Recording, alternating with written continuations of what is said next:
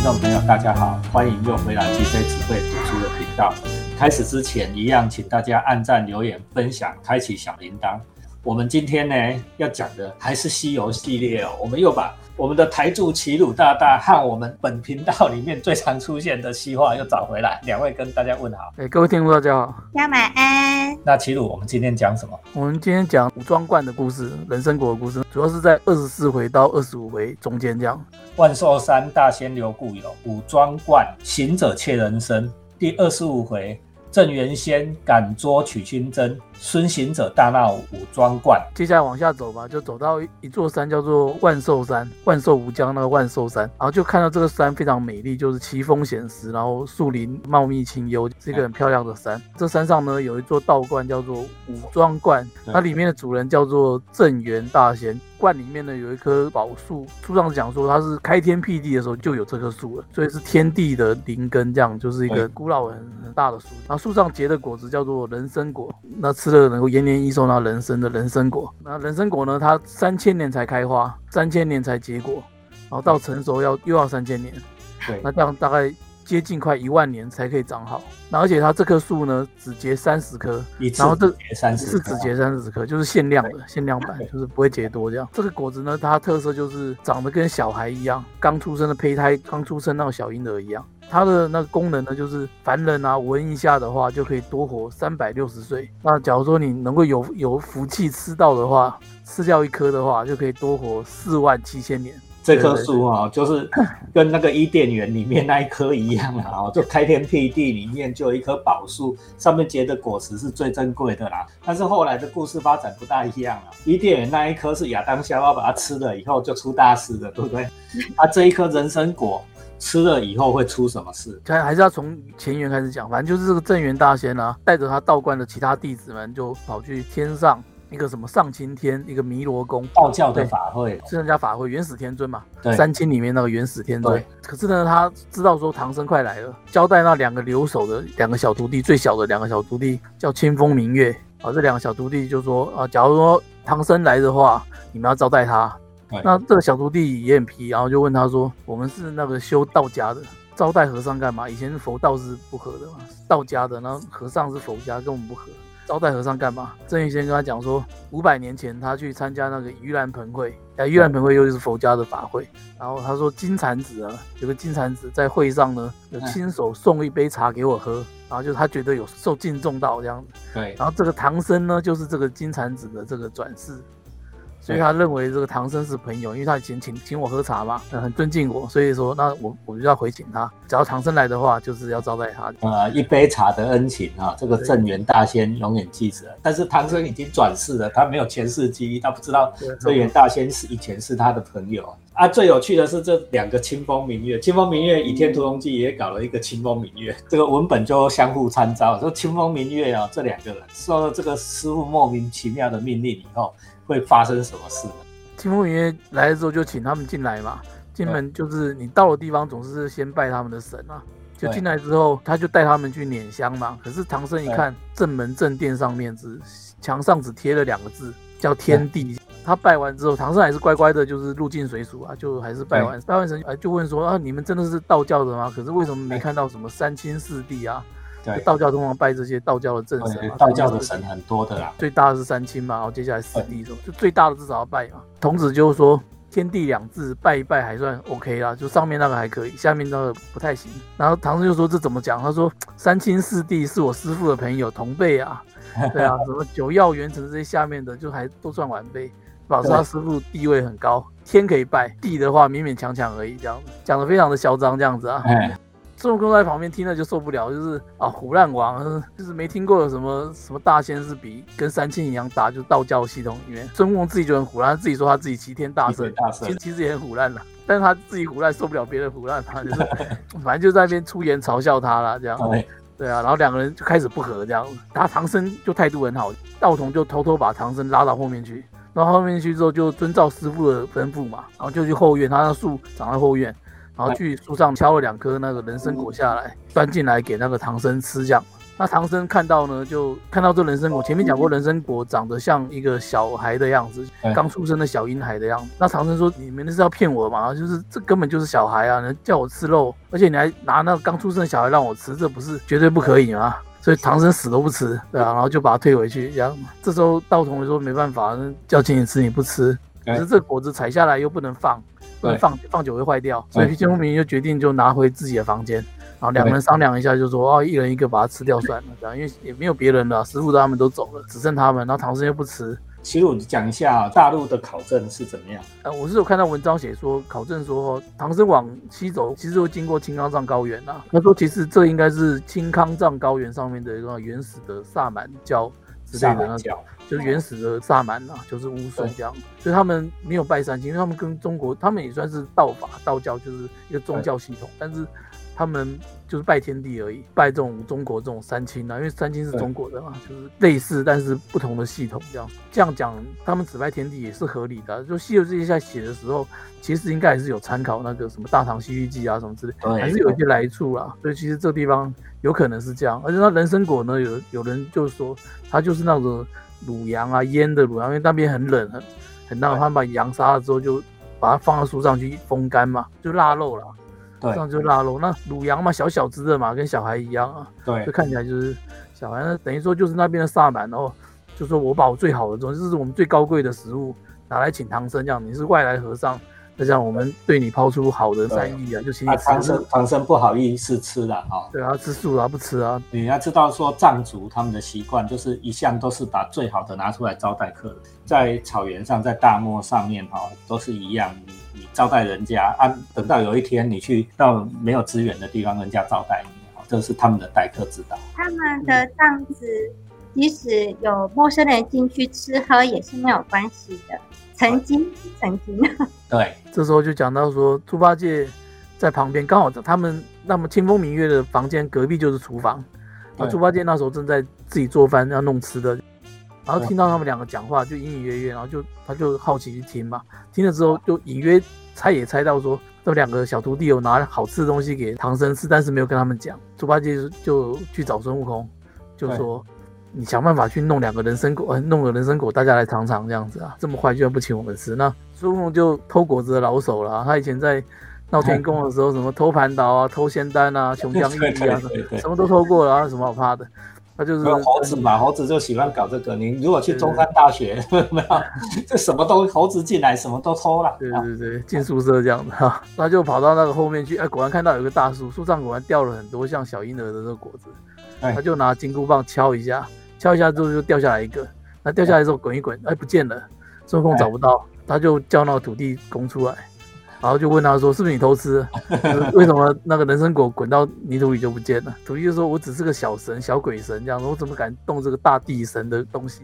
为什么会掉下去？”他说：“这个人参果有很多讲究的啊，就是什么遇金而落什么的，好像遇到五行金木水火土都不行啊，遇到木头的东西就会枯掉，然后遇到水就化掉了，遇到火就会干焦，然后遇到土就会掉进去就不见了，就是它天然的特性，不是它害的。”他就说那个现在这个，他说这附近的泥土啊，吃到了这个人参果啊，生铁还要硬，对，因为它有四万七千年的寿命嘛，就是一样嘛，道行很高啦。那孙悟空就拿金箍棒敲一敲这附近的地，哎，果然一点裂痕都没有，所以他这才相信那个土地公的话。接下来就去偷专业装备，有个什么金棘子啊，什么盘子，什么瓷盘啊，就是。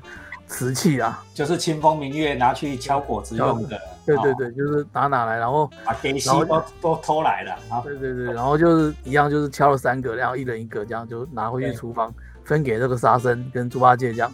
对。可是猪八戒吃东西就是囫囵吞，就是根本就是大嘴一张一塞，然后就没了，就就整个吞进去，然后还没尝到什么味道。不是老人家常常骂小孩这样说，吃东西都没有在咬。就是什么味道你都不知道，猪八戒就是这样。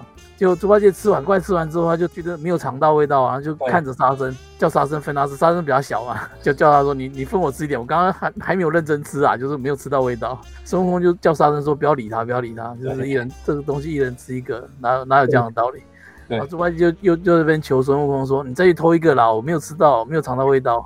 啊，这次我你偷回来，这次我会慢慢吃这样啊。”然后孙悟空就讲说：“啊，这个限量的，也就是烤东西。”偷一个来偷偷吃就好了，你做人不要这么贪心。反正孙悟空就拒绝他啦。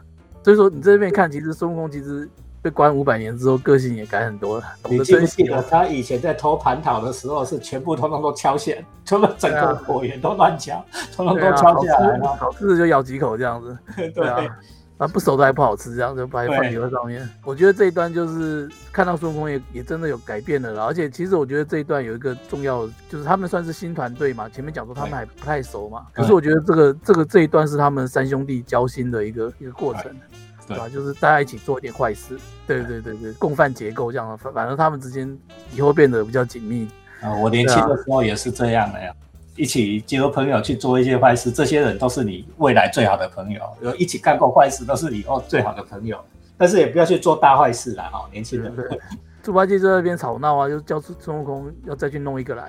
那结果这个房子刚刚讲隔音很不好嘛，因为猪八戒听得到隔壁，那隔壁也听得听得到这边啊，所以猪猪八戒闹的声音就被这个清风明月听到了，然后他就怀疑说这三个人好像偷人参果来吃啊，所以他们就跑去看。跑去后面那个树上点一个个点，因为他们限量的嘛，多少颗他们都知道。一算果然少了四颗，然后就猜他就是他们偷吃这样。然后他们两个就跑去找唐僧，然后就开始骂他，就说我们好心招待你们，结果你你放纵那个徒弟来偷我们东西这样。那孙悟空也知道说他们已经发现了，然后他就跟猪八戒、沙僧还没还没去的时候就先讲好。反正就说这个东西偷偷偷了，他偷的很小心，他是专家。然后我们吃都吃了，吃完了也没有什么尸体、什么果核什么之类的，就全部吃掉了，也没有证据。我们就是打三个人讲好，就是串供，打死不认。打死不认人家也拿你没办法，就这样。然后就说我们就抵死不认，然后师傅不知道嘛，就去了之后就就说就先这样讲好。可是猪八戒这时候听清风明在骂嘛，清风明就说你们我刚刚去看树上少了四个，大家注意这个数字四个。那猪八戒一听就不对了，他说就埋怨孙悟空，就说偷明明偷了四个，结果拿出来我们三个一人一个，那就还有一个啊，就是你自己偷偷藏来吃啊，对？藏起来吃，然后不跟我吃，然后我跟你多要一个，你还不肯，你这样是不公平。就猪八戒就在那边闹，对啊，结果猪八戒这样一讲，就就就不要扛了，就是等于承认了嘛，对啊，就是就是你们偷的这样。孙悟空也懒得跟他争，他也不要讲说什么滚到土里面啊，反正就偷了就偷了嘛，哈。是啊，孙悟空的个性就是这样。这个两大龙听了就更加生气，然后就连唐僧一起骂，就是越骂越凶了，把人当鸡骂。原文是这样讲，就骂鸡一样，就是骂鸡骂狗一样，就是不留情面的骂这样。唐僧当然知道自己做错事，就乖乖。乖乖让他骂就算了。对。可是孙悟空是什么人？孙悟空就是怎么可以骂这样？就是心高气傲的人。结果他就偷偷留下化身啊，假装变一个人在那边给他骂，可自己就偷偷跑到那个后院，然后去把那个树给，那个整个人参果都挑下来，然后又把用力把树给推倒。哦。孙悟空就是这种的恶劣的。做绝。对，把事情做绝。就是你既然叫我偷，我就让你断根这样。阿西话，你会不会遇过这种人？其实刚刚。可以看得出，这这个新成立的团队啊，对。其实就是因为分赃不均，一事分赃不均，所以他们的友情就很快就破裂了。除了在这《西游记》，其实在很多，比方说古代的盗墓挖墓，也很容易因为这种分赃不均，然后就拆伙吃黑吃黑。这好像都还蛮有趣的，古往今来都这个样子。投宝藏啊，宝藏每一个都不一样，对不对啊？大家就在那计较你拿多还是我拿多。还有是带头大哥孙悟空带头大哥嘛，哈，带头大哥好心要给你们多一点，好心给你们多一点，你们还怀疑带头大哥偷藏，就是猪八戒这种心态啦，哈，你不给都没事哦。有有时候做上面的人，你不要给，你就你自己用也就算了。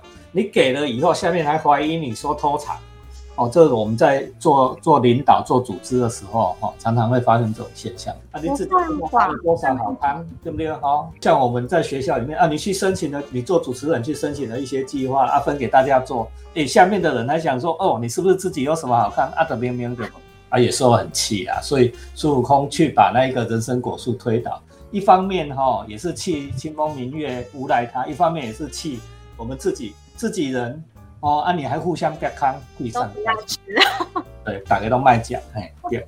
看到这一段的想到的，然后就是说，其实我觉得两个原因呢，第一个就是他们不受尊重啊，因为你看他们来的时候，人参果汁打两颗，两颗要怎么分？两颗只能就通通都给唐三藏，不给他们，这就是不公平啊。可是当然你会说。可能那个属下就不给嘛，就当然就这么珍贵，只给那个老大这样子。可是，在他们这个组织里面，你要想就是孙悟空是齐天大圣，很嚣张的大流氓。猪八戒以前也是那个天蓬大元帅嘛。那个沙僧说是贴身侍卫啦，就是总统府的随护啊。所以说其实他们都是有来头，都做过一些事的。那你这样拿东西招待，就是只给唐僧这样子，然后不给他们这些手下。可是真正厉害的做事还是这些手下人啊。他们而且他们又刚成立。就他们这个组织刚成立，他们刚成型，所以他们之间对于这种身份地位什么之类这种东西，我觉得还是有计较的啦。所以说，就是你看，主人只给唐僧，不给他们，他们当然会受不了啊。就是另外上不上下，我们上一集就讲过这个事情了，对不对？就是你不要看人看不起的，你进到一个组织里面。初认识人，不要看上不上下哦。那个像有地位，你不尊重下面的司机助理啊。像这两个道童现在就出事了，对不对？他们以为跟着师傅下面的小徒弟就是地位比较低的，没想到他们三个都是大有来头哦。啊，就惹中一桩的孙悟空，他就给你好看了。假如是这样子，还是第一层，因为他这样顶多就是损失四颗人参果而已嘛。可是更惨的是，他对人非常的。没有敬意，没有尊重，因为他他书里面是写作，就是他骂人骂很凶。当然，他书里没有把那些脏话啊什么怎么样骂讲出来。可是你其实，在真实的人事之间，其实很常遇到，人家犯了一点小错，他可以骂你一个小时，或者说是或者说或者奥克啊，就是可能比如说什么诶点了什么菜，然后少给你一个什么东西，然后他就当场翻脸，然后怎么样大骂的这种奥克啊，或者说我前不久听到有一个朋友讲的，他说有个什么老师啊，然后。因为什么联络部的签法，然后不同被代课老师改动，然后就把代课老师这样子公开辱骂一个小时，然后骂到这个代课老师刚开学还没还没还没开始开学就前不久嘛，现在刚开学就辞职不要干了，就是世界上就是很多这种人啊，所以就是说我觉得就是不尊重别人啊，这这个不尊重其实会让事情往那个很不好的结果发生过去，这样就是会出大事的，就是会出大事哈。OK，这个我们应该很有感受了哈。西化应该有很很有感受了。我们我们学校的那个校长信箱都是西化在收，有没有说你的事就一定要第一个办啊？别人都闲闲没事在那里等着你哦。啊，感谢安呢。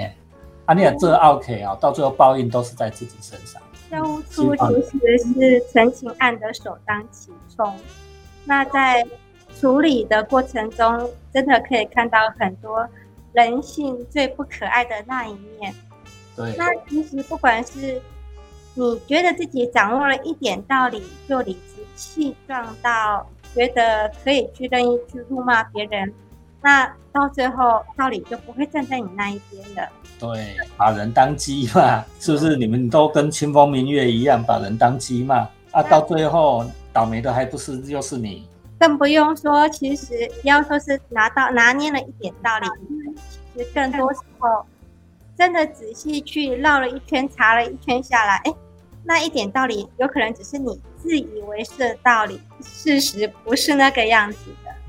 对，事实不是那个样子。啊，也不要说站住一点理，得理不饶人，当个奥克，安等地而言哈。啊，你看这一回的故事，就是跟大家讲啊，不要存着这种分别心啊。齐鲁说是分别心啊，对人缺乏，这个人都要尊尊敬的，对啊，其实不管谁都一样，都要尊敬，尊敬别人，尊敬别人的工作，尊敬别人的专业。啊，或许就不会惹出事啊！你像这一次啊，就好好的，一开始就跟就跟孙悟空、唐三藏、猪八戒讲明白啊，这是师傅交代的啊，他只能采两个果子，而不是我们两个要要这样做的啊！孙悟空告我他不讲理，天上的蟠桃都吃过了，他在乎这里两颗人参果，蟠桃更好，蟠桃是不是更好？那我们今天这一回就分析到这里，我们七标记想要传达的做人处事的小道理。让你可以在职场上混得更好，生活里面混得更好。